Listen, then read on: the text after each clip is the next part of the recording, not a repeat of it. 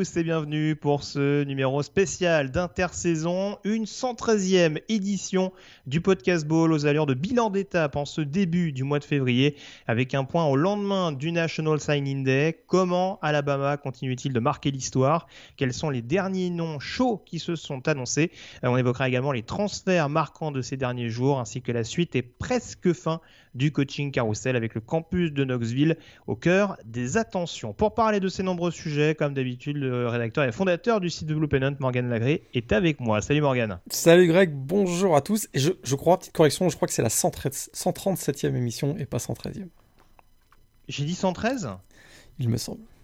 Alors là, ça m'inquiète énormément parce que j'ai noté 137 sur mes fiches. Donc là, Ah, vraiment. C'est euh, moi, qui, bon, c'est moi qui ai des problèmes. On va bien se marrer dans ce podcast. On vous rappelle que vous pouvez faire des dons. euh, pour les gens qui ne savent pas lire les chiffres, euh, c'est important. J'en ai vraiment besoin. Ou et des problèmes voilà. auditifs parce que c'est peut-être, c'est peut-être de moi que ça vient aussi. Je sais pas. Je sais pas, vous. je réécouterai après, mais là, en tout cas, ça m'inquiète énormément si c'est bien 113 que j'ai prononcé tout à l'heure. Bref, pour cette 137e édition, Morgan, je le disais, euh, une actu à, côté de laquelle on pouvait pas passer, hein, parce qu'il y a eu pas mal d'informations euh, ces derniers jours, je le disais, pas mal de mouvements, que ce soit au niveau des coachs ou des joueurs, forcément avec l'officialisation du National Signing Day et donc les lettres d'intention qui ont été envoyées euh, par les étudiants athlètes lycéens auprès de leurs futures nouvelles universités. Des nouvelles également, et ça on va peut-être commencer par ça pour une rubrique un petit peu breaking news. C'est tombé il y a quelques jours. Euh, le, fantasme qui revenait semaine après semaine après semaine, le retour d'NCA Football, euh, licence d'Electronic Arts Sports, euh, EA Sports qui a donc euh, annoncé le retour prochain d'NCA Football. Alors on va un petit peu modérer parce que du coup il y a eu une annonce faite d'un retour donc de cette licence fortement appréciée hein, par, les, par les amateurs de college football.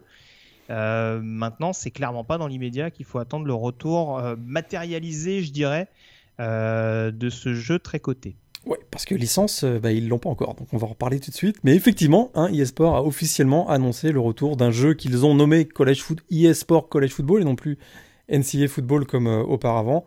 Ce sera disponible sur, sur les consoles nouvelle génération, next gen comme on dit, PlayStation donc euh, 5 et Xbox Series euh, X ou 10, ou comme vous dites comme vous voulez. Et donc, bah, on se souvient, hein, le dernier en date, euh, dernier numéro en date de NCAA Football, c'était 2014.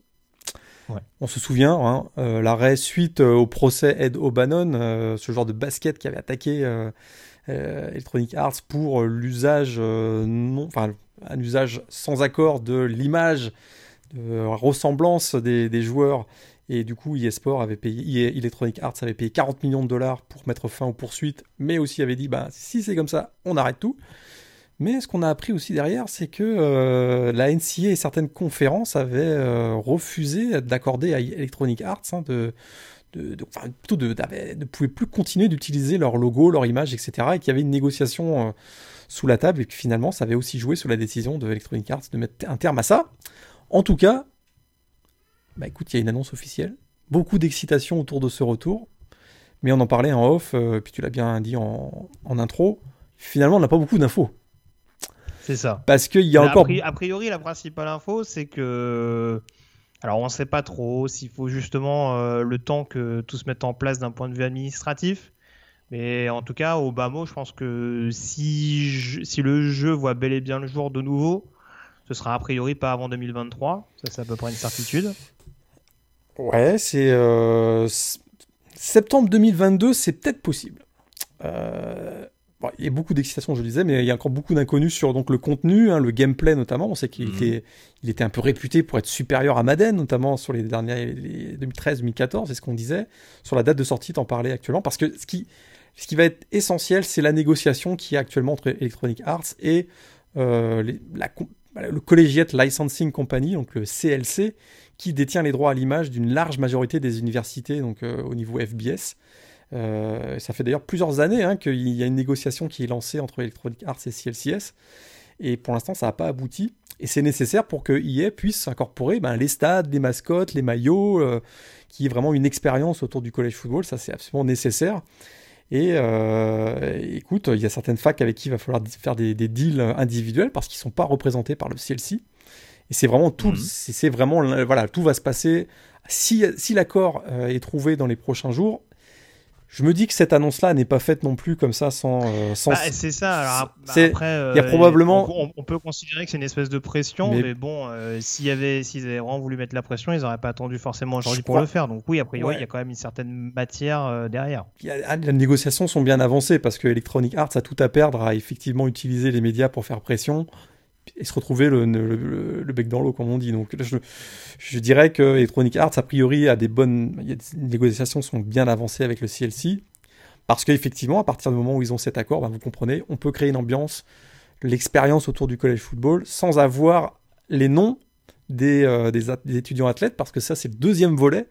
Pour avoir une expérience encore plus proche de la réalité, même si c'est un monde virtuel, ben, c'est évidemment d'avoir les noms des joueurs et leurs ressemblances, etc. Et ça, eh bien, ça demande, euh, ça demande de négocier avec, euh, avec les étudiants athlètes. Et aujourd'hui, c'est ce qui se passe hein, au, Congrès, hein, si vous suivez un petit peu les, les événements des, mm. derniers, euh, des derniers mois. Actuellement, il y a des, il y a des discussions par les législateurs américains au Congrès pour, bah, pour voter une loi fédérale. Donc, loi fédérale, c'est très important parce qu'on sait qu'aujourd'hui, il y a eu des décisions qui ont été prises au niveau des États, hein, la Californie, etc. ont voté déjà des, des lois qui permettraient aux étudiants de faire des deals individuels avec certaines compagnies, mais on veut avoir une loi fédérale qui permettrait euh, bah, évidemment à tous les joueurs à travers le pays de bénéficier donc de ces accords. La NCA dit non parce que la NCA combat cette idée en disant ben, on ne peut pas avoir un, accord collectif avec les étudiants athlètes parce que pour ce faire il faudrait être constitué en un syndicat. Or aux hmm. États-Unis les syndicats c'est uniquement pour les employés et les, étudiants athlètes ne sont pas des employés donc la NCA joue sur, ce, sur cet élément. Mais euh, bah, à partir du moment où il y aurait une loi fédérale, ça réglerait beaucoup de problèmes pour Electronic Arts, qui pourrait avoir en même temps donc euh, les stades, les logos, les mascottes et tout avec le deal avec la, CS, avec la CLC, et en même temps avec la loi fédérale, il pourrait remettre donc, le nom des joueurs, et, etc., Cela dit, alors encore une fois, après, euh, tout le monde n'est peut-être pas au fait de ce genre de choses et ça reste quelque chose d'assez fastidieux. Mais bon, euh, retrouver des, euh, je sais pas comment on appelle ça, mais euh, des espèces de mises à jour, de versions un peu craquées, où justement ah bah les différents rosters mis à jour, c'est pas ce qu'il y a de plus compliqué bah, à C'est ça, c'est ça, c'est sûr, c'est sûr que c'est pas là où est le cœur du problème, hein, parce qu'effectivement, ceux qui sont habitués aux jeux de sport notamment publiés par Electronic Arts, on sait très bien qu'il y a une communauté qui tourne bah autour de ces jeux et qui a la possibilité de faire des updates avec des malades mentaux qui vont prendre les 130 équipes et qui vont recréer les visages et, les noms, qui vont passer un mois à faire ça en dormant jamais. Ce qui est peut-être, ce qui est peut-être un peu moins évident, par exemple, en termes de, en termes d'image, par exemple, quand tu, quand tu le disais, par exemple, tu essaies de, de recréer l'entrée de, de Bivo sur le terrain des Longhorns, etc. Ça, forcément, tu peux craquer tout ce que tu veux, tu l'auras pas. Tu l'auras pas. Donc forcément, il faut des droits derrière, mais pour tout ce qui est roster, bon voilà. Après, euh, s'ils veulent le mettre en place, ils peuvent. Mais ça me semble pas être l'obstacle euh, prioritaire, euh, en effet, euh, pour les plus motivés. Quoi. Tout à fait. Alors, pour ce qui est de la date de sortie, c'est vrai que. alors, si on suit les déclarations du général manager d'Electronic Arts, Darry Holt, bah, ils sont actuellement en composition d'une équipe de développeurs, et etc., etc. Donc là, c'est sûr que développer un jeu, ça prend au moins 18 mois. Mais à mon avis, ils sont déjà, ils sont déjà bien avancés. On ne fera pas croire qu'ils n'ont pas déjà un budget réservé pour ce jeu. Euh, on l'a d'ailleurs, si je me trompe pas, hein, dans, le, dans Madden, il y a déjà hein, des. Oui, c'est ce que, c'est ce que j'allais dire. Pour ceux qui ne le savent pas, il y, a, il y a déjà sur les dernières versions de Madden la possibilité de, de, de, se faire connaître, entre guillemets, euh, déjà dès les, bancs, dès les bancs universitaires. Ouais. Donc là, je pense que septembre 2022, ce serait peut-être agressif, et, mais je pense qu'ils ont déjà anticipé. C'est vrai que ce serait peut-être que 2023. Euh, très clair. Bah, c'est sûr qu'après, là, ils vont, créer un, ils vont créer un environnement autour du football américain parce qu'évidemment, il y aura une, passerelle entre le nouveau jeu College Football et Madden où on pourra probablement bah, importer les classes de draft, euh, un mode carrière encore plus étendu avec, euh, je, démarre à la sortie du lycée, enfin, etc. Donc c'est vrai que là, il y a tout un environnement et des, des, storylines, etc., qui peuvent être, qui peuvent être euh, développés par Electronic Arts. Donc pour eux, c'est sûr que le jeu est très attendu. Hein. Il était presque plus vendu que Madden hein, sur 2013 et 2014. Hein. ah oui, bien sûr, bien sûr. C'est un gros business. Il y, a une communauté qui est, qui est assez, euh, qui est assez demandeuse. Donc, euh, oui, non, c'est sûr que ça a été, ça a été accueilli comme il se doit. Mais bon, après, c'est vrai que voilà, il y a, y a, des contours qui sont encore difficiles à, déterminer. Il faut encore attendre les prochaines semaines pour vraiment, euh, pour vraiment développer un peu plus sur le sujet.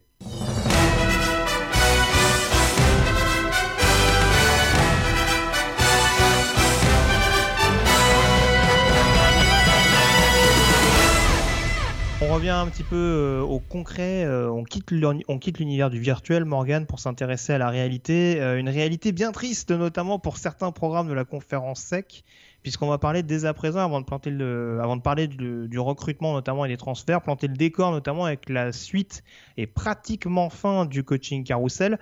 Alors on sait qu'il y avait des postes notamment assez importants de coordinateurs défensifs hein, sur certains programmes importants qui restaient à pourvoir.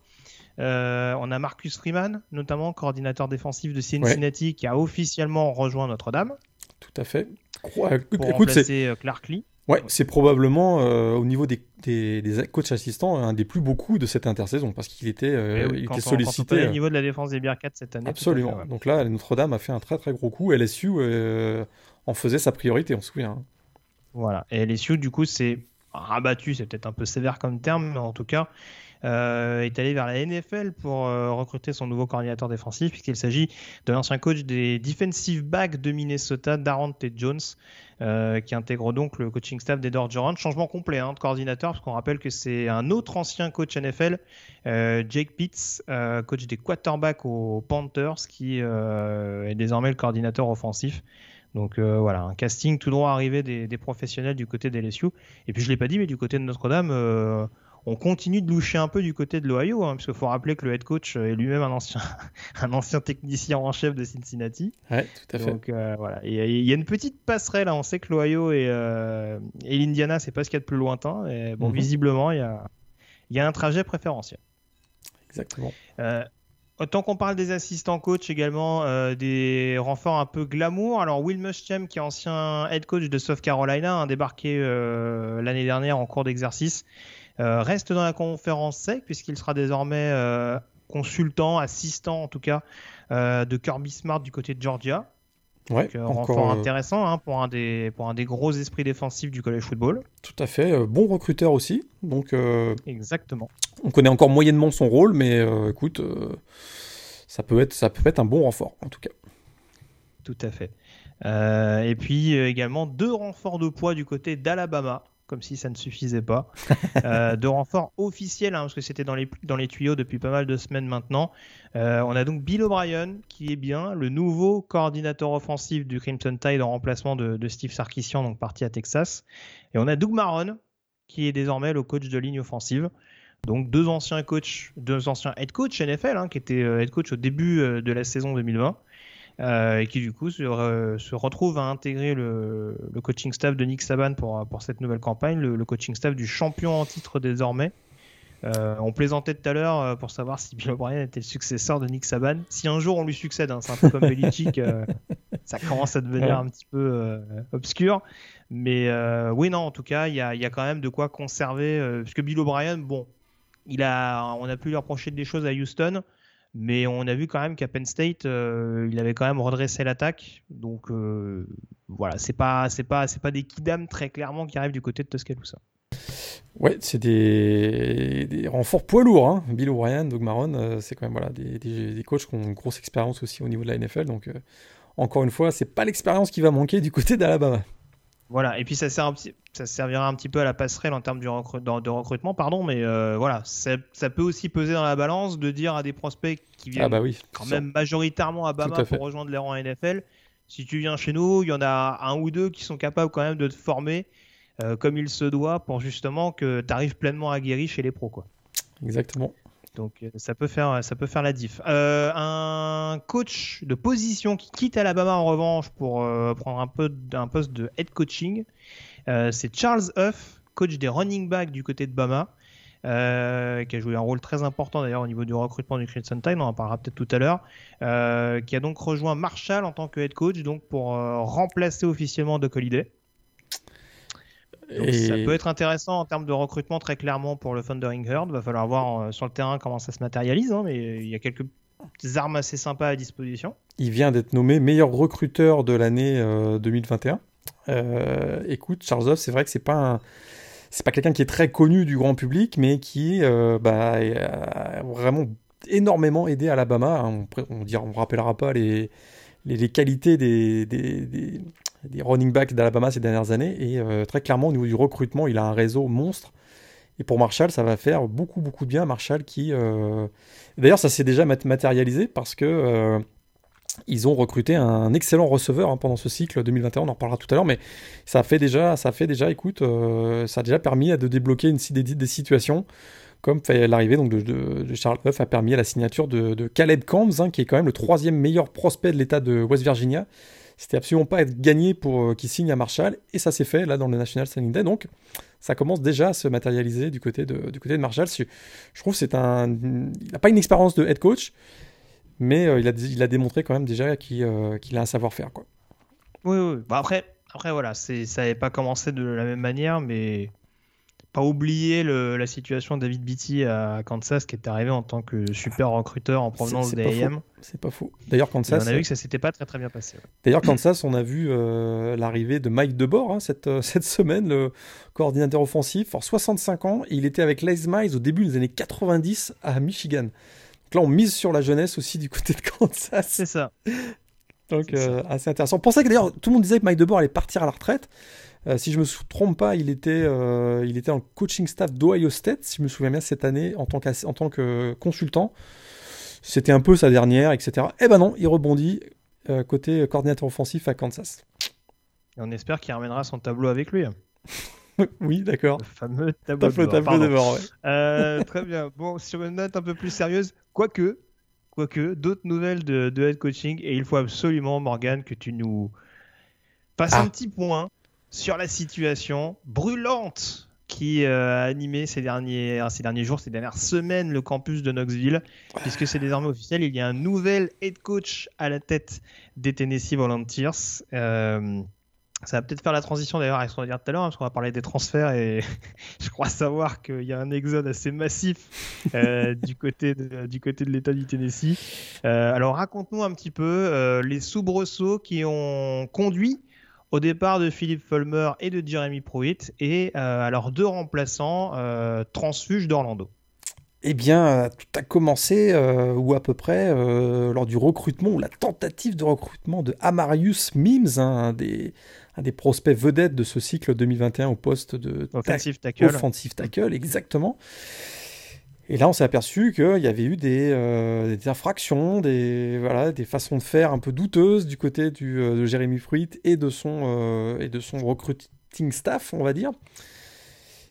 Enquête interne et on s'est aperçu ben, que c'était pas un cas isolé et que depuis plusieurs mois, presque depuis qu'il est arrivé il y a trois ans, eh bien, il y avait des pratiques douteuses, des infractions qui allaient de, de rencontres interdites avec, des, avec des, des prospects alors que c'est bien réglementé par la NCA, jusqu'à des trucs un peu plus euh, marrants ou curieux, comme euh, des sacs de McDo remplis de billets de banque, hein, par exemple. Ça, c'est ce qu'on on a découvert pendant l'enquête, qui était donné à, à des recrues, donc. Et puis, euh, bah voilà, c'en est- était trop. euh, donc, du coup, de- du, côté de Tennessee, on Ça a, la fout mal quand on veut jouer pour les Volunteers quand même. ça la fout mal quand on va jouer pour les Volunteers, absolument. Donc, ce qui, bon, voilà, là, on est arrivé à une situation où c'était où c'était ingérable. Euh, et donc Jérémy Pruitt a été. Puis on a aussi découvert que Philippe Fulmer, donc qui était le- le- l'assistant, euh, le, le directeur athlétique, pardon, qui est un peu une icône sur le, campus de Knoxville, ben, il a plus ou moins couvert ses agissements. Et donc, ben, du coup, on a, viré tout le monde, quoi. On a viré tout le monde et ils se sont retrouvés, donc, ben, en janvier. C'est le meilleur moment, pour virer ton, coaching staff hein, et, le directeur athlétique. Le meilleur moment, je pense, à une semaine ou deux, donc, du National Signing Day. Euh, on a viré tout le monde et ben, il fallait trouver euh, rapidement les successeurs. Euh, donc, Jérémy Pruitt, c'est euh, 16-19 comme bilan à Tennessee en trois saisons. C'est pas, c'était quand même, en plus de ces infractions, on était quand même pas loin d'un fiasco, on va dire euh, quand même Mm. très clairement, parce qu'il arrivait avec, euh, avec des grosses ambitions, notamment celle de faire de, de Tennessee la meilleure équipe de la division Est dans la conférence euh, ACC. C'est pas du tout ce qui est arrivé. Et donc, ben, Bah, il y a eu un soubresaut à la fin de la saison 2019. il y a eu une bonne série. tout, il y a eu une bonne série, effectivement, à la fin de la saison 2019, il y a eu une bonne série de six victoires consécutives. On pensait construire dessus, ça n'a pas été le cas en, en 2020. Quoi. Ouais, très clairement. Et alors, donc, donc, alors, il y a eu l'arrivée assez rapide donc, du directeur athlétique de UCF. Danny White, voilà. Voilà. Euh, D'ailleurs, euh, petite, petite tradition de, di- de directeur athlétique, euh, a priori, chez la famille White, hein, parce qu'il me semble que c'est le fils du directeur athlétique de Duke, je crois, et son tout frère doit être directeur athlétique, je sais plus trop où. mais, euh, ouais, c'est assez. euh, Mais fait. bon, bref, c'est c'est pas ce qu'il y a de plus important. Et donc, Danny White qui a donc décidé euh, de ramener euh, un nom assez connu du côté de Tennessee, euh, à savoir le head coach de Central Florida. Josh Heupel, donc, qui arrive effectivement avec un contrat de 6 ans euh, à 4 millions de dollars par saison. Écoute, euh, c'est sûr qu'à partir du moment où Danny White arrivait, il y avait quand même de. euh, voilà, on se doutait qu'il arrivait avec dans ses bagages euh, le coach de, de UCF. Il a plutôt bien réussi hein, du côté de UCF, hein, 28-8 en... Il a bien maintenu le cap en tout cas. parce que c'était quand- pas gagné. Hein, après Voilà, le il a- départ il de a Scott quand même Frost. récupéré Ouais. l'équipe officieusement championne nationale et bon, il s'en est pas trop mal sorti derrière. Tout à fait. Ils ont été régulièrement, ils sont restés parmi le, le chapeau de tête, on va dire, de, enfin le- la tête de la, des groupes of five. Donc c'est plutôt, euh, il a plutôt rempli son contrat à UCF et là, il arrive avec euh, à Tennessee. C'est la ACC, good luck, hein, parce que là, euh, parce que là du côté, Ah bah sur- sur- surtout, surtout que ouais, j'en parlais un petit peu tout à l'heure, mais euh, le comité d'accueil était assez restreint manifestement parce qu'il y en a beaucoup qui ont décidé de se barrer. Et ben voilà. Donc là, c'est sûr que pour lui, euh, il y a tout à reconstruire, euh, que ce soit au niveau du coaching staff ou même des joueurs. hein. Tu l'as dit tout à l'heure, il y en avait qui se barraient, même les Tohoto, notamment un, de- un des leaders défensifs euh, au poste de linebacker, Mhm. il, a, il a annoncé son départ sur transfert. Donc effectivement, il va y avoir, euh, et puis ça a été quand même très catastrophique. euh, euh, le National Day disait il y allait peut-être y avoir euh, un petit soubresaut. Je t'en parlais tout à l'heure, ils, ils nous ont encore fait une belle du côté de Tennessee pendant ce National Signing Day. Je t'en parlais tout à l'heure. Très bien. Donc ouais, ouais, en tout cas, ça repart un petit peu de zéro. Et puis alors du coup, pour euh, Tennessee, il y a une situation qui va être un petit peu délicate, forcément, une année de transition à, à Encore une. négocier. Déjà le, princi- déjà, le principal objectif de Upel, ça va être forcément de trouver un quarterback, ce qui est- pose beaucoup de problèmes euh, ces derniers mois du côté de Knoxville. hein. Euh, on sait qu'il a notamment réussi à développer un, un Dylan Gabriel du côté d'Orlando. Euh, la problématique, elle est pour Central Florida, qui Maintenant, oui. s'est retrouvé euh, également à son tour un petit peu devant le fait accompli. Donc la question maintenant, c'est de savoir qui va succéder euh, à Josh Heupel. À l'heure où on se parle et à laquelle on enregistre cette émission, euh, c'est le coordinateur défensif euh, Randy Shannon, hein, que certains connaissent pour être un ancien joueur et head coach de, des Miami Hurricanes, euh, qui est donc le coach intérimaire. Est-ce que tu penses que ça peut durer? Est-ce qu'il y a d'autres noms éventuellement qui figuraient sur la shortlist Ouais. euh, des Knights à l'heure actuelle? Bah, D'abord, je trouve que Randy Shannon, c'est pas, euh, c'est pas un mauvais coach. hein. Il a déjà démontré Oui. qu'il avait de l'expérience. Il est Moi, connu. je pense que le costume à Miami était peut-être un peu trop grand. Voilà. En tout cas, Tout encore plus le côté ancien joueur, etc. Et que UCF, ça peut être un programme euh, à sa mesure. ouais. Exactement. Euh, il a beaucoup de connexions avec la Floride parce que voilà, tu viens de tout expliquer. Il vient donc du sud de la Floride, de South Florida. Donc, euh, donc tout à fait. euh, écoute, c'est déjà, je trouve, un, candidat qui, serait- tout à fait correct euh, s'il était maintenu à ce poste-là.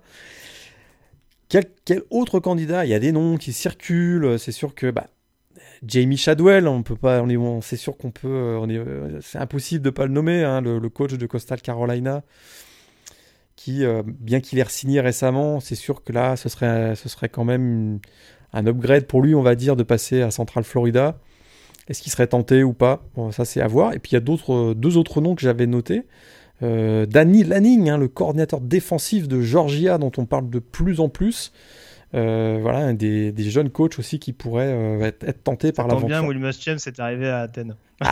C'est- C'est c'est cu- c'est curieux, hein Je dis ça, je dis rien. Ouais.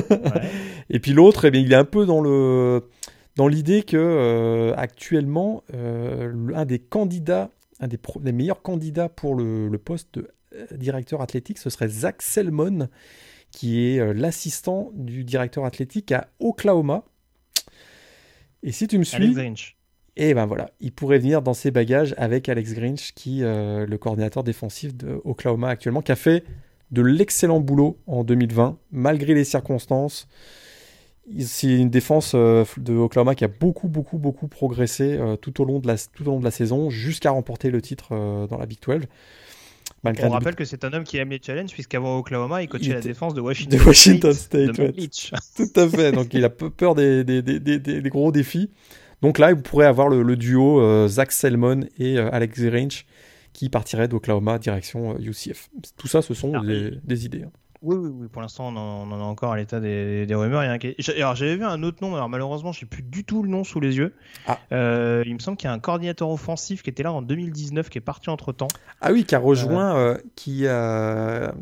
Je sais plus son programme Celui- actuel, c'est pour ça que ça Oui, m'embrouille. oui, oui, oui. L'ancien coordinateur offensif bah, de, de, de Scott Frost, je pense. Non, non, non, il était avec Upel en Il 2019. était Il, a rejoint un plus gros programme cette année et je je- j'ai Ah. absolument plus son nom en tête, mais euh, J'ai un trou de mémoire aussi. j'ai pas réussi à retrouver le, le coaching staff euh, en l'occurrence, mais j'ai vu, j'ai vu en l'occurrence son nom passer. Donc, euh. On parlait d'un retour, d'un retour de sa part. Et c'est vrai que la question voilà, qui reste à se poser, c'est que bon, faut peut-être aussi un coach qui pourrait éventuellement garder Randy Shannon comme coordinateur défensif. Parce Ouais. que bon, ce serait, ce serait pas très élégant peut-être de dire à Randy Shannon, t'es notre head coach intérimaire jusqu'à temps qu'il y en ait un qui arrive et que finalement tu dégages du staff. Mais bon, ça Oh, après, euh, ça, c'est- ça ferait pas peur. Hein. on n'est plus à ça près, on est d'accord. bon, euh, quand même, le côté un peu romantique de la AC, du groupe of five, tout ça, tout ça. euh, Ouais. Écoute, c'est pas très très grave.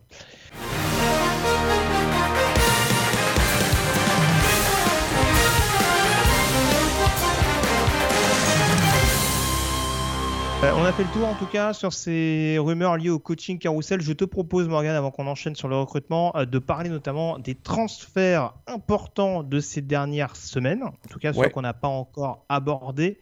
Euh, alors, il y a une liste relativement exhaustive. hein. Je vais essayer d'aller assez rapidement. Elle est surtout conséquente, notamment sur les quarterbacks et les running. Vous verrez que les autres postes, il y en a beaucoup moins. Euh, alors, je vais commencer rapidement. Alors, euh, au niveau des noms, alors j'avais retenu James Graham, le quarterback de Georgia Tech, euh, qui file du côté de Georgia Southern, hein, après avoir perdu sa place Oui. contre Jeff Sims du côté d'Atlanta. Lens Legendre, que certains connaissent donc euh, pour avoir participé, c'était quoi? C'était QB1 Ouais, le, déception. documentaire hein. Netflix. Une Ouais, des déceptions. déception hein. du côté Ouais. de Maryland et qui retourne dans sa Louisiane natale puisqu'il rejoint les Louisiana euh, Raging Cajuns. Tout à fait. Euh, on a également, en parlant de déception, Chase Bryce, qui a jamais convaincu du côté de Duke et qui prend la direction de la, de la Sunbelt du côté d'Appalachian State. Deuxième transfert pour lui, parce qu'on se souvient qu'il était- venait de Clemson. hein. Exactement. Euh, alors au niveau des, autres départs également, on a Graham Gunnell du côté d'Arizona qui euh, n'est pas resté donc dans le giron euh, des Whitecaps avec l'arrivée de Jetfish et qui rejoint Memphis pour possiblement prendre la suite de Brady White. Oui.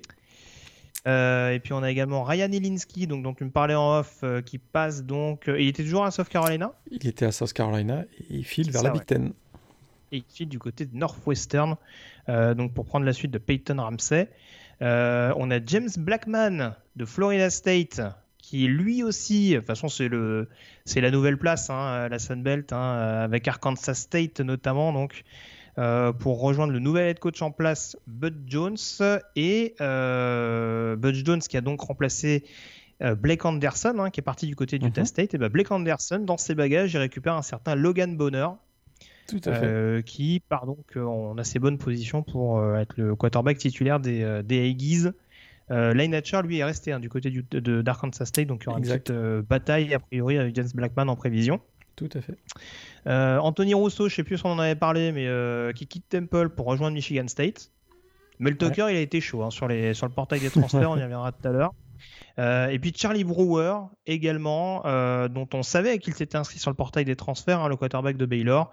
Et ben, il a désormais officiellement rejoint euh, les Utah Utes, Tout à fait. euh, qui euh, cherchaient un remplaçant. Alors, C'était qui le quarterback cette année du côté de Utah? J'avais un doute, c'était déjà un transfert. C'était. Euh... Non? C'était Jack Bentley de South Carolina, c'est ça? Si je me trompe pas. hein 100, ouais. Ouais. Je pas, je veux pas dire de conneries, Ouais, ouais, mais c'était euh, ça. 100, il me semble que c'était ça. Euh, dans- cette liste-là, t'as des, c'est quasi, c'est tous des transferts immédiats ou c'est à déterminer encore? Euh, je crois. vais Ilins-. Ilinski, si je me trompe pas, sera pas euh, éligible dès l'année prochaine, si je me trompe pas, euh, dans la liste que tu as donnée. Sinon, euh, je crois que tout le reste, c'était des immédiats. Attends, je repasse la liste là que tu as nommée. Euh, ouais, je pense que c'est des immédiats. D'ailleurs, peut-être, euh, bah, on Il y, a, peut- y y a beaucoup de seniors et de joueurs euh, Ouais, voilà, diplômés, hein, donc voilà, ça, ça facilite forcément les conditions pour éventuellement jouer dès l'année suivante. Ouais, on peut peut-être rappeler d'ailleurs au poste de quarterback hein, les autres transferts sur, bah, depuis quasiment le début de la saison. Il y a Mackenzie Milton hein, qui passe de UCF à Florida State, qui jouera lui dès Ouais. septembre. Euh, on avait également euh, Jared Guarantano donc de Tennessee vers Washington State. Dylan McCaffrey donc qui serait, on n'a pas tout à fait parlé, mais qui passait de Michigan à Northern Colorado pour rejoindre son Ah, père. Harbaugh, il l'a dégoûté. Ouais, mais regarde, regarde ce qu'il Ah, fait. c'est pour rejoindre son père. c'est Mais vrai. regarde, il rejoint son père, il va jouer au printemps pour Northern Colorado. Tu sais quoi? En septembre, je te fais le pari qu'il va, il revient dans la FBS. On verra, on verra, mais je pense que ce sera le cas. En tout cas, il voulait plus jouer à Michigan. quoi. Non, il voulait plus jouer à, à Michigan. On avait, on l'avait dit, Tanner Mordecai de Oklahoma à SMU. Et puis, euh, je pense qu'on a fait le tour. Endon, Endon Hooker aussi, on l'avait dit, euh, qui passe donc de Virginia Tech Tennessee, à. Tennessee. Et puis, euh, je crois que c'est à peu près tout. Je pense que tu as tout dit, Chase Bryce, tu l'as dit. Ah, Joe- Joe- Jack Cohen aussi, qu'on avait, dont on avait parlé Oui, déjà, de Wisconsin à Notre-Dame. Je pense que là, on a été assez complet sur les, les quarterbacks. Oui, oui, oui. hein, Encore une fois, après, il y a d'autres noms, mais voilà. On, on rappelle qu'en ce moment, le portail des transferts, c'est. C'est, plus long que tous les, tous les transferts euh, de, de soccer à travers le monde. hein. donc, Ouais, euh, et- très clairement, on va pas s'aviser à donner tous les, tous Et les noms que-. Et comme chaque année, Tête, euh, Tête Martel est sur le, le portail des transferts. Tout à fait. Donc, euh, Quarterback, receveur, on sait pas, mais en tout cas, oui. Eh. Pour l'instant, il, il- il s'offre toujours. tu sais quoi. UNLV serait sa prochaine destination. Oh, dis donc. Las Vegas, c'est pour lui. Très bien. Très bien. Bah, C'est pas une blague, euh, hein, c'est ce que, pour- ce que je vous raconte. hein. Oui, oui, non, bah, bah, je, je le crois à 200%. hein, écoute, euh, formidable. Bah, il pourra pas faire pire que ce que font actuellement euh, les. euh, c'est quoi, c'est quoi UNLV C'est les rebelles? Je sais plus. Les Rebels, absolument. C'est ça. Ouais. Donc euh, ouais, c'est c'est un peu compliqué ces, ces dernières années en l'occurrence. Euh, parlons des running backs. Et il y a eu des, beaux Pas- transferts aussi. running Oh back. oui, ah bah, eh, eh, c'est presque même plus séduisant, je trouve, que les quarterbacks. On parlait de joueurs qui avaient été dégoûtés par Michigan. Il y a quand même Zach Charbonnet qui va à UCLA. Et il revient au Bercail, puisque c'est un Californien, tu sais, hein, Zach. Mm. Et Donc, euh, Californien voilà, qui il revient il y avait besoin, il y avait besoin de, de remplacement après le, la fin d'éligibilité de Demetric Felton, en tout, en tout cas son départ vers la NFL. Il avait fait une super saison en 2019. hein, tu te souviens, Charbonnet, euh, 11 touchdowns dans son- lors de son année freshman. Je trouve que c'est un très beau renfort pour UCLA. Tout à fait. Et euh, alors, il y a- alors, il y a même. euh, j'ai un doute, j'ai toujours un doute sur les prénoms, ça m'agace. C'est Chris Turner, je crois aussi, l'autre running back du côté de, de Michigan. Alors, 81 autres points de chute, mais alors, je l'ai pas noté sur la liste. hein, donc, euh, Oh bah tiens, je l'ai pas lui. Euh, Christian, Christian Turner, Turner, il est à euh, Wake Forest, Christian Turner. Wake Forest. oui, voilà, Je- Wake ouais, Forest, tout à fait. ouais.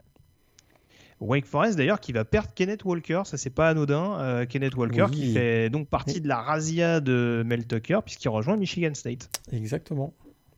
Et- Donc ça peut être intéressant. Il me semble qu'Elijah Collins est toujours là-bas. hein. Absolument. On pourra avoir un backfield assez, euh, assez séduisant du côté de distancing. Par contre, départ de Rocky Lombardi, euh, a priori en tout cas, il me semble pas qu'il ait trouvé Ah un point oui, de chute officiel. Oui, oui, il a Ouais. trouvé un point de chute, euh, Rocky. Euh, je l'ai noté, ça. Attends, je vais te le retrouver. Ça m'a fait marrer. Ah oui, il va, Je il, suis il méchant, va mais forcément en Pennsylvanie, Rocky. Euh, je crois pas que c'est en Pennsylvanie. Ah, attends, attends, attends, je l'avais noté, je l'avais noté, je retrouve plus. Euh, j'aurais dû le noter. Je fais la private joke et euh, je l'avais vu et je je l'ai pas rajouté sur ma liste.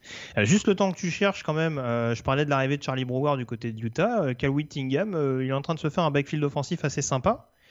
Il a quand même récupéré coup sur coup TJ Pledger d'Oklahoma Ouais. et Chris Curry d'LSU.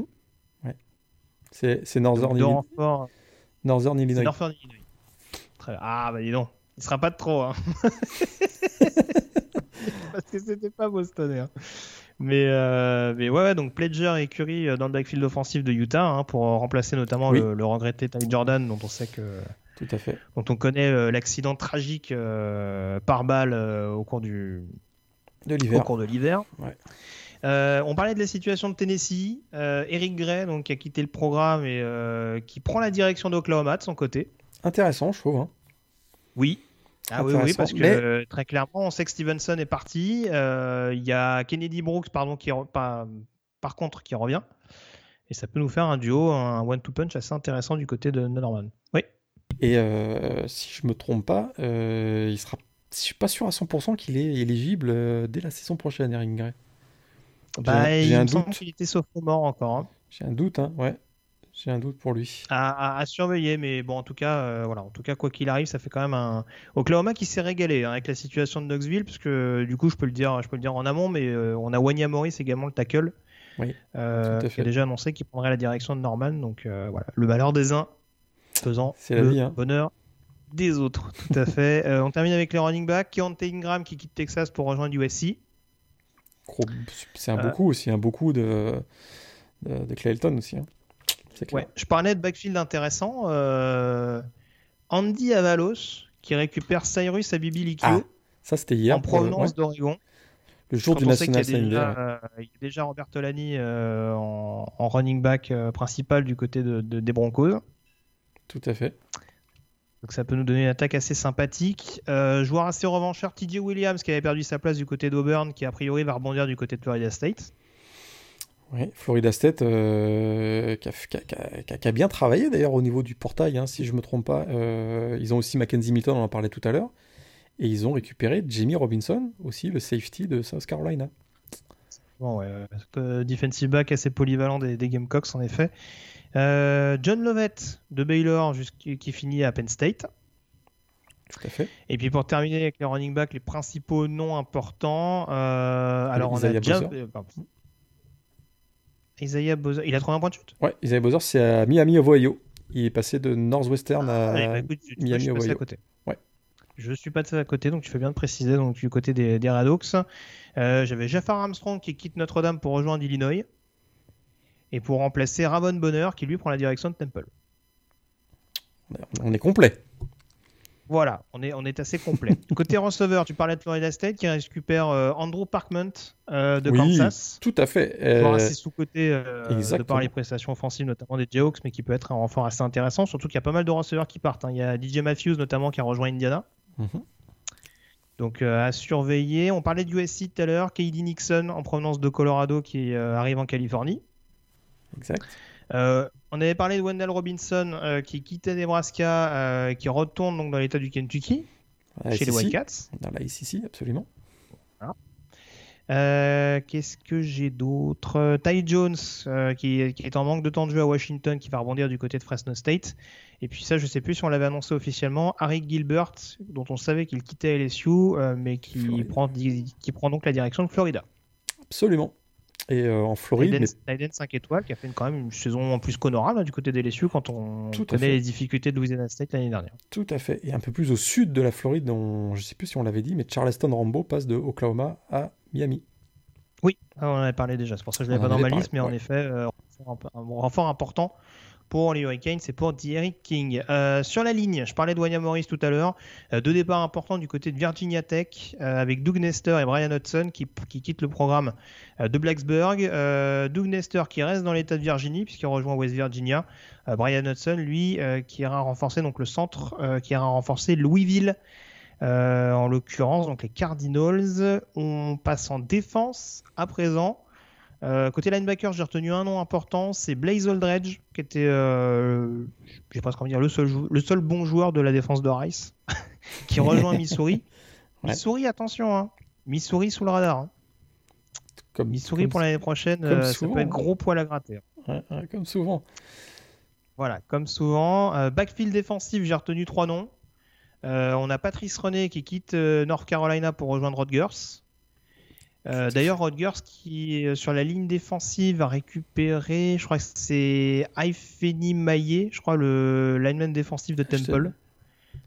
Donc, euh, ouais, ça, ça Attends, travaille, euh, Le place to be, pas hein. mal du côté. The place to be avec Greg Chiano, je vous le dis, moi. C'est ça. Jaden Woodby qui quitte Florida State pour rejoindre Boston College. Joueur hybride, linebacker safety. Exact. Et Tyreek Stevenson qui quitte le backfield défensif de Georgia pour rejoindre Miami. Ils sont en train de nous monter un backfield défensif, les Hurricanes. Attention, Miami. Qui va assez sympa. Sans faire de bruit, ça commence à ça commence à devenir très intéressant du côté de Miami. Tout à fait. Et puis on termine avec la ligne défensive. Alors, il y avait des noms euh, qui étaient déjà plus ou moins connus, un Big Cat Bryant notamment, euh, qui fait partie de ces rares joueurs qui vont du côté de Knoxville de manière assez curieuse, donc l'ancien defensive end d'Auburn. Euh, Jordan Williams, defensive tackle de Clemson, qui prend la direction de Virginia Tech. Yes. Siaki Ika, il me semble que c'était assez ancien également, l'ancien d'LSU qui va rejoindre Devaranda du côté de Baylor. Et puis deux derniers mouvements que j'avais notés, donc Ishmael Sopcher qui quitte Alabama pour rejoindre USC. Qui était une des grosses recrues d'Alabama euh, l'année dernière, si je me souviens pas. Exactement. Et euh, Luigi Villen, ça c'est un ancien euh, defensive end de Michigan qui prend la direction de Winston Salem puisqu'il rejoint donc Wake Forest qui va être notamment orphelin de Carlos Bacham parti du côté de la NFL. Est-ce qu'il y a des choses que j'ai oubliées éventuellement dans cette liste euh, Je crois pas. Je crois pas. Et ah oui, comme Ted Martel, Chris Robinson, lui-même euh, le quarterback, et encore une fois sur le portail de transfert aussi de Florida Atlantique. Florida Atlantique, c'est ça. Très bien, très bien. Tu n'avais pas fait de mauvaise saison d'ailleurs. C'était quand? C'était 2000. Bah, c'était plus avec Lanky Finn, il me semble. C'était hein. l'année de Lanky Finn, ouais. Quand ils avaient été champions, euh, champions de la conférence américaine, USA. Ah, bizarrement, avec ta garde, ça clique pas. Hein. Écoute, on en parle ou? Non, non, on va pas faire un dossier sur Florida Atlantique, on a suffisamment de choses à te dire. Euh, puisqu'on va parler de recrutement à présent.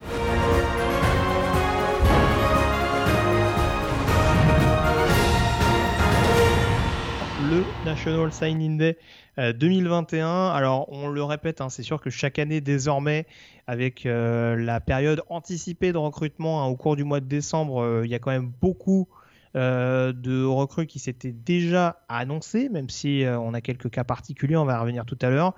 Euh, première question Morgan, juste pour planter le décor, au niveau de la hiérarchie des programmes, est-ce qu'elle a justement fondamentalement changé, puisqu'on le rappelle, hein, en décembre, il y a beaucoup de joueurs qui ont annoncé leur choix, c'est pas pour autant qu'ils ont signé leur lettre d'intention. Est-ce qu'on a beaucoup de bouleversements par rapport à la carte, on va dire, générale qu'on avait pu observer au cours de, la fin d'année dernière? Non, il n'y a, eu, euh, a eu aucun bouleversement. Euh, il y a eu des petits ajustements, des petites confirmations, euh, mais il n'y a eu aucun, aucun bouleversement. écoute, Alabama, on va, en parler peut-être juste, juste après, fait un, cycle de recrutement phénoménal, probablement le meilleur même de l'histoire du recrutement. Fini numéro 1, on a Ohio State numéro 2, Georgia numéro 3, LSU numéro 4, Clemson numéro 5. Si vous attendez à des changements dans les playoffs dans les prochaines années, il faudra revenir, je pense. Confirmation, euh, la PAC-12 va mieux, mon ami. Oregon finit sixième au niveau national. Pas de, pas de recrue 5 étoiles comme on avait eu euh, l'année précédente avec euh, Justin Flo et, Sewell. Mais 19 4 étoiles et une super belle classe de recrutement confirmée par, par la signature lors du National Signing Day de avant Teddy Carson, excuse-moi, j'ai un trou de mémoire, une recrue 4 étoiles qui avait pourtant fait un commit à Minnesota qui finalement bah, euh, switch du côté de Oregon et c'est d'ailleurs la meilleure recrue du cycle 2021 des, des Ducks, hein, eux qui ont déjà euh, récupéré Isaiah, notamment Brevard, le, le, receveur. Et pour la Pac-12, USC is back. Ils ont Corey Foreman, meilleur recrue, euh, prospect numéro 1 du pays. Ils finissent dans le top 10. Je rappelle qu'ils avaient fini euh, euh, à la limite du top 50 l'année dernière. Hein. Donc là, hmm. ils finissent 8 euh, avec donc ben, un, 5 étoiles, 14 4 étoiles. Et puis, pour eux, ça s'est aussi confirmé hein, pendant le National Signing Day avec le quatrième meilleur outside linebacker du pays, Rayshon Davis, qui était pourtant courtisé par Ohio State et LSU. Ça s'est fait donc du côté de, de USC. Et donc il rejoint Corey Foreman, j'en parlais tout à l'heure. Écoute, euh, ils ont signé trois des quatre meilleurs prospects de la Californie. Hein. On, avait, quand même plus l'habitude du côté USC, donc c'est plutôt, ça s'est plutôt bien terminé pour eux. Et euh, pour répondre à ta question, euh, pas de bouleversement. Texas A&M a confirmé que c'était voilà un des, un des, un des, endroits majeurs de la SEC désormais avec bah, la signature notamment de Edgy Johnson pendant le National Signing Day de mercredi dernier, un running back qui était courtisé par, euh, par Texas et Michigan, a plutôt bien fini. Ils finissent dans le top 10. Ah on, se moque quand même suffisamment de Jim Harbaugh et compagnie pour dire que là, bah, écoute, c'est la bonne surprise de ce National Signing Day, euh, donc de ce qui s'est passé mercredi dernier avec la signature de Rayshon Benny, le défensif tackle qu'on voyait plutôt du côté de Michigan State. D'ailleurs, il a fait un commit, je pense, du côté de Michigan State. Et ils ont récupéré Ike Iwuna, qui était aussi un des, un commits du côté de Colorado et qui a donc filé du côté de Michigan. Et du coup, ben, écoute, ils finissent dans le top 10. Ouais, donc euh, au moins ça permet un petit peu, on va dire que ça redistribue des cartes, mais plutôt en, bas du top 10. Mais ouais. Euh, voilà, derrière Alabama, c'est compliqué d'exister dans cette, dans cette édition 2021. Ouais. Tu voulais en dire un mot en particulier du Crimson Tide ou? C'est quand même phénoménal. Hein. Bon, on en avait beaucoup parlé déjà en décembre, à un moment du early signing period, mais euh, écoute, c'est la meilleure classe de recrue de l'histoire a priori, hein, mieux que celle de 2010, donc de celle de Florida qui, était absolument phénoménale avec 5 5 étoiles et 17 4 étoiles à l'époque. Même si ça avait été un fiasco, hein, cette euh, classe de 2010. Hein. parce que les, les top recrues, c'était Ronald Powell, euh, Dominique Isley, euh, Sharif Floyd, il y avait Matt Elam, des défenseurs. Ça n'a pas été non plus des. Oui, oui, après, c'est. mais... On, le répète, c'est jamais une science exacte, hein, le processus de recrutement, mais voilà, en tout cas, ça permet toujours forcément d'avoir les, les athlètes les plus aguerris du pays. Après, forcément, faut qu'il y ait la discipline euh, derrière euh, de la part du coaching et des joueurs en question. Hein. Voilà. Donc, euh, pour Alabama, si on vient à Alabama 2021, bah, c'est 7 prospects 5 étoiles. ça représente quasiment un prospect, sur, un prospect 5 étoiles sur 4 assigné à Alabama. C'est juste voilà, c'est indécent. Et lors de ce National Signing Day, on pensait que là, ils, étaient repus, hein, qu'ils n'en pouvaient plus. Bah, ils ont remis une couche avec donc Kamar Wheaton qui avait annoncé son commit en janvier, bah, ça a été confirmé. Euh, sa signature du côté de Alabama, c'est quand même, c'est juste le deuxième meilleur running back de la promo 2021. Euh, Et euh, il rajoute Terion Arnold, le safety, qui lui-même est un joueur du top 50, troisième meilleur safety du recrutement 2021. Puis ça, c'était des bonus pour eux. Hein. C'était de, cherry on the cake, hein, comme on dit aux États-Unis. Donc là, c'est juste, juste, prodigieux euh, ce qu'ils ont encore fait cette année. On, va, on peut rappeler les noms hein, sur le cycle 2021. Euh, bah, c'est euh, JC Latam, un offensive tackle, deuxième joueur du pays. Tommy Brockenmeyer. On a bien renforcé les lignes surtout. on a renforcé la ligne. Dallas Turner, un defensive end. Damon Payne, un defensive tackle. Ça, ce sont des 5 étoiles. Et au poste de cornerback, Gaquincy McKinstry, meilleur cornerback du pays. Donc c'est juste prodigieux. Alabama, c'est voilà, juste phénoménal. Ce qui est prodigieux, c'est que tu arrives à prononcer le nom de McKinstry, parce que moi j'avoue que j'ai besoin de 12 tentatives à chaque fois pour prononcer le prénom et euh, le nom de famille. Mais oui, voilà, c'est sûr que, encore une fois, on les annonçait souvent en difficulté d'un point de vue recrutement, avec euh, notamment la montée en puissance de Clemson hein, dans la chasse aux 5 étoiles et bien entendu l'arrivée de Kirby Smart du côté d'Athènes ils mettent quand même assez souvent euh, les pendules, euh, les pendules à l'heure, les points sur les i euh, ces dernières années, très clairement. même si on a beau dire c'est bientôt la fin de Nick Saban, bah faudra peut-être que ça arrive. en tout cas, il faudra peut-être que les autres programmes puissent légitimer ce genre de pensée, sur le terrain et d'un point de vue recrutement. Et pour l'instant, c'est loin d'être évident en ce sens. tu as, déjà donné pas mal de noms importants hein, qui se sont engagés. Est-ce qu'il y a d'autres principaux noms que tu veux mettre en avant qui s'étaient pas encore annoncés, en tout cas au mois de décembre? Et qui ont officiellement signé leur lettre d'intention Oui, alors j'ai parlé, euh, bah, je risque de répéter quelques noms que j'ai déjà cités, mais c'est vrai que euh, bah, la signature de LG Johnson, hein, le quatrième meilleur running back du pays, c'était une des annonces euh, attendues. un joueur texan, il hésitait entre Texas et Texas A&M. On se disait, on en parlait en off même, mais c'est vrai que l'arrivée de Steve Sarkisian, ça pouvait être ben, attirant hein, pour, lui. Finalement, a, il, a, il a signé du côté de Texas A&M. Et donc, euh, bah, Texas AM, euh, c'est une très belle progression depuis 2-3 ans. Et là, ils finissent 7 euh, du recrutement cette année. donc, ils avaient fini même dans le top 5, je pense, l'année dernière.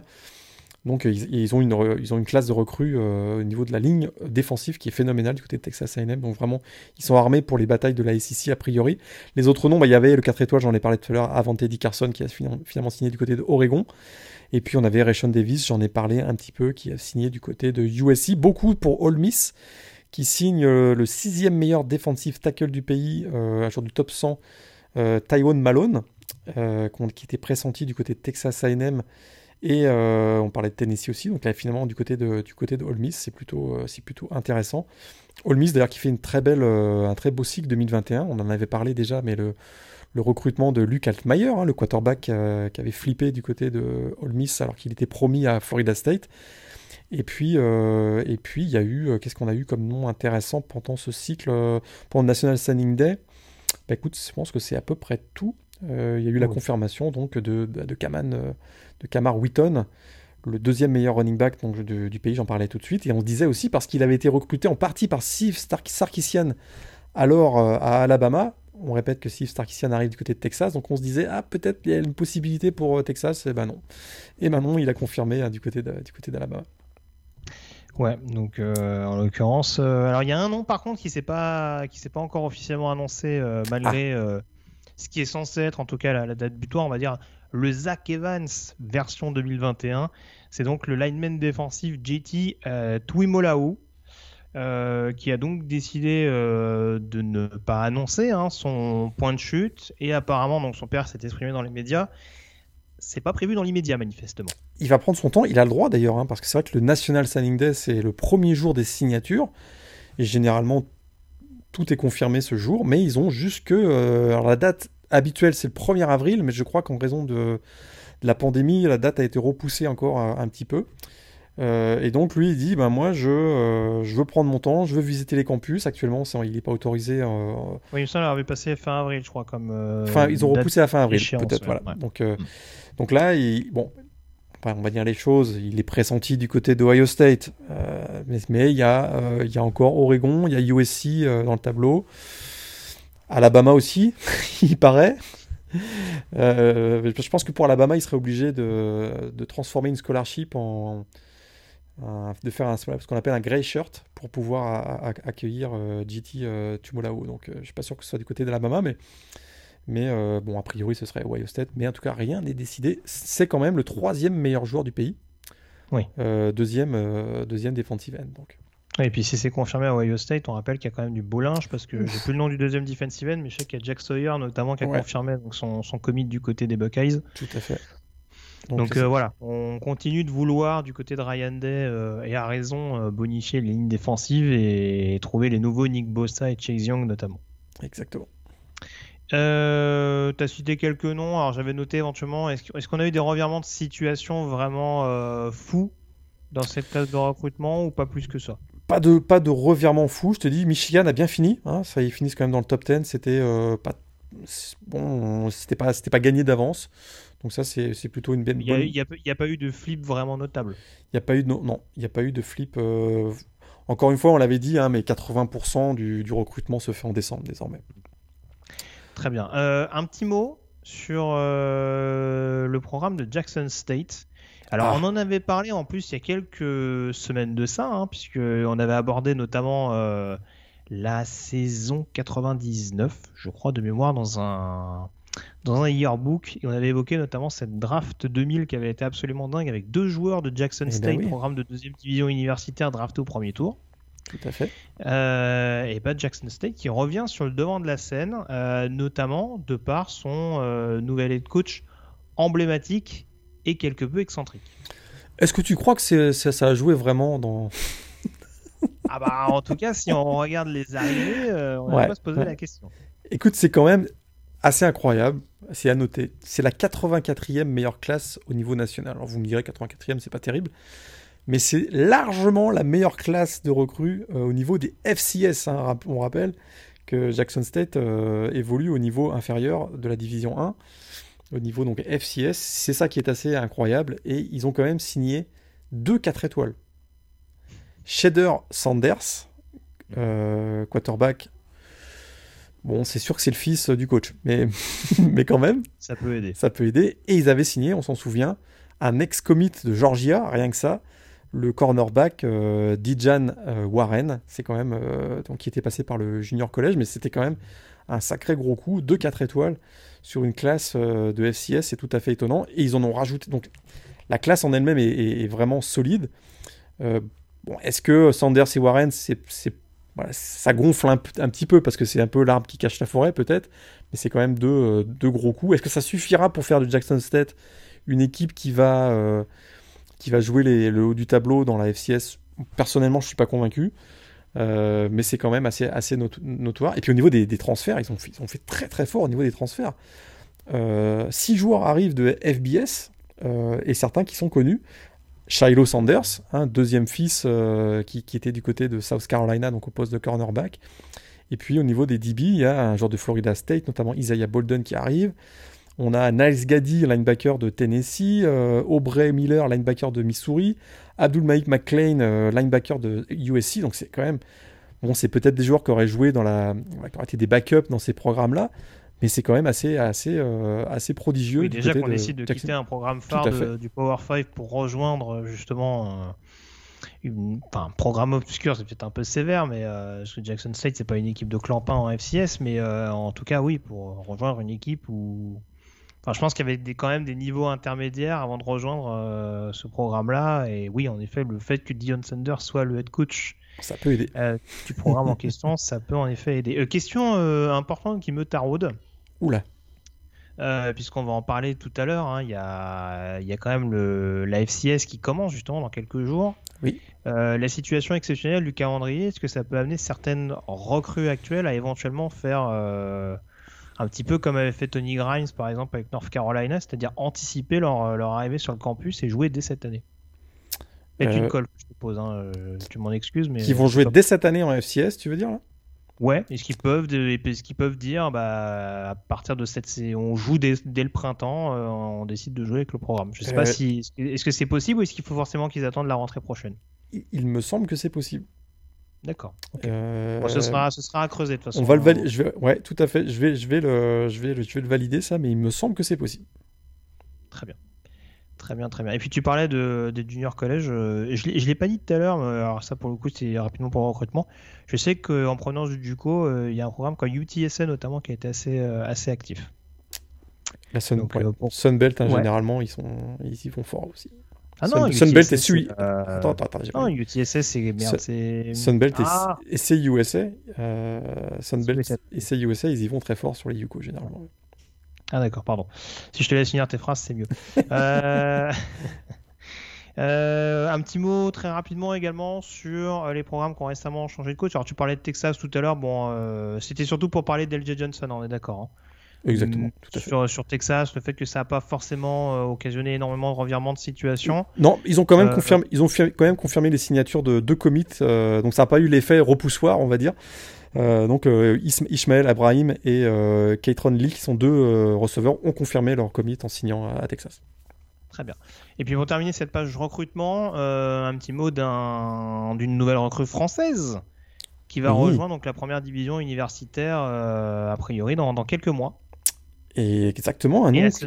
justement.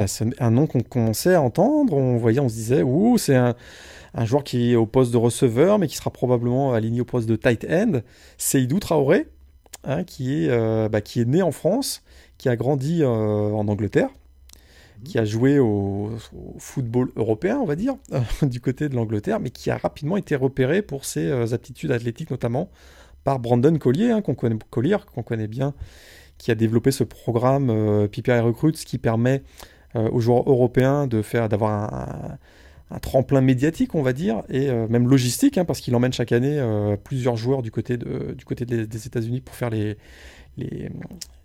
des camps de pratique, on va dire, qui sont organisés souvent par les, par les universités. Eh bien, Seydou Traoré est aussi passé par la NFL Academy de Londres. Hein, on sait que ça a été créé il y a quelques, quelques temps. Et donc, il a fait le saut cet automne du côté de Clearwater Academy, donc en Floride. Il a été repéré par Arkansas State. Il rejoint donc Bud Jones du côté de Arkansas State on va le suivre avec, euh, avec beaucoup d'intérêt. Il se joint maintenant. Bah, encore ah bah un Français de plus. Hein, Sunbelt, Arkansas State. Ah, ah, ah, les galettes que va lui envoyer les Nature, ça va être quelque chose. Mais écoute, c'est intéressant. Euh, c'est écoute, c'est une belle histoire, on l'espère, pour, euh, pour Seydou Traoré.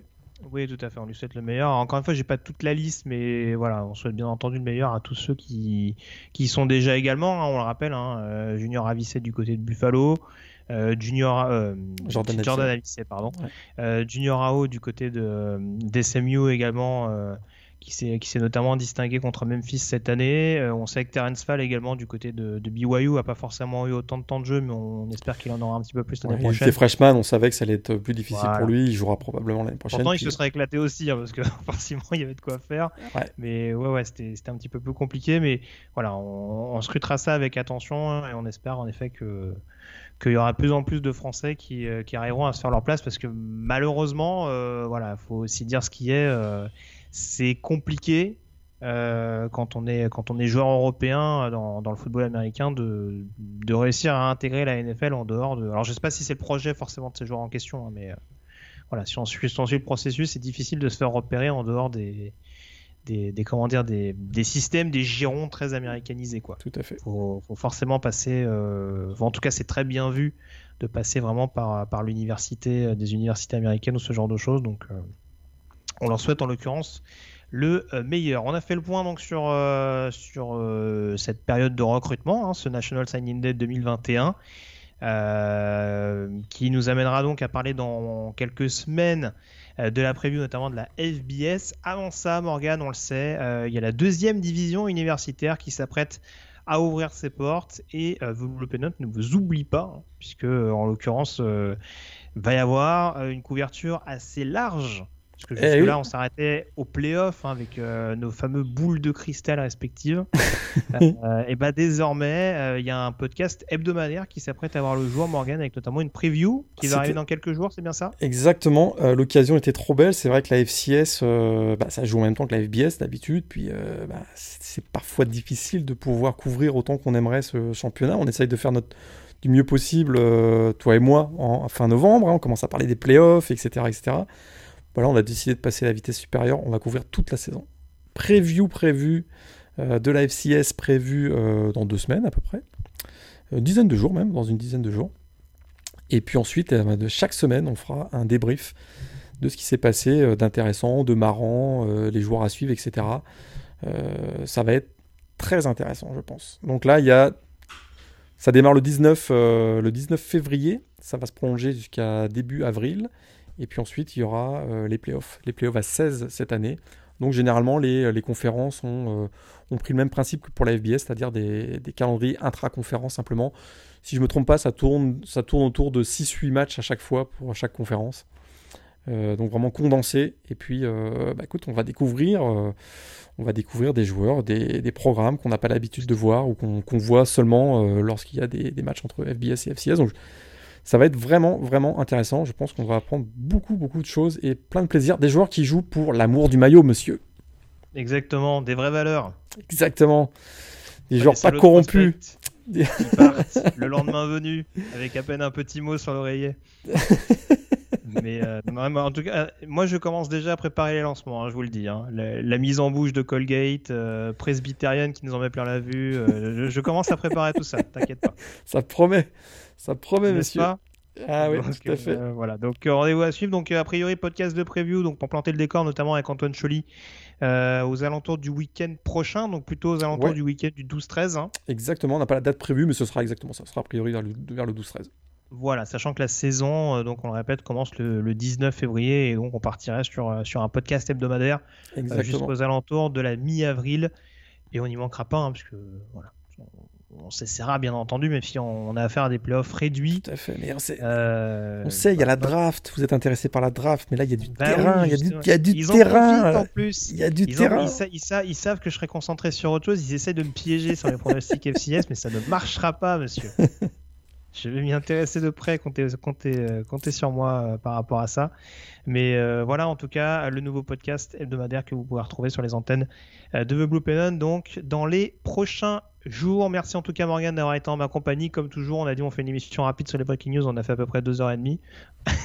donc, Ouais. Là, ça va, on, on est à une heure à peu près. là. C'est pas, c'est pas si mal que ça. Ouais, ouais, ça va. Ça va, ça va. On a réussi à faire ça en une seule partie. Mais rassure-moi, les gens sont heureux de nous écouter. Ou... Bah, écoute, euh, il, y a l'air d'avoir des bons retours, donc c'est l'essentiel. Oui, encore d'ailleurs, une fois. Et on- ouais. on- d'ailleurs, oui, t'allais parler du mailbag?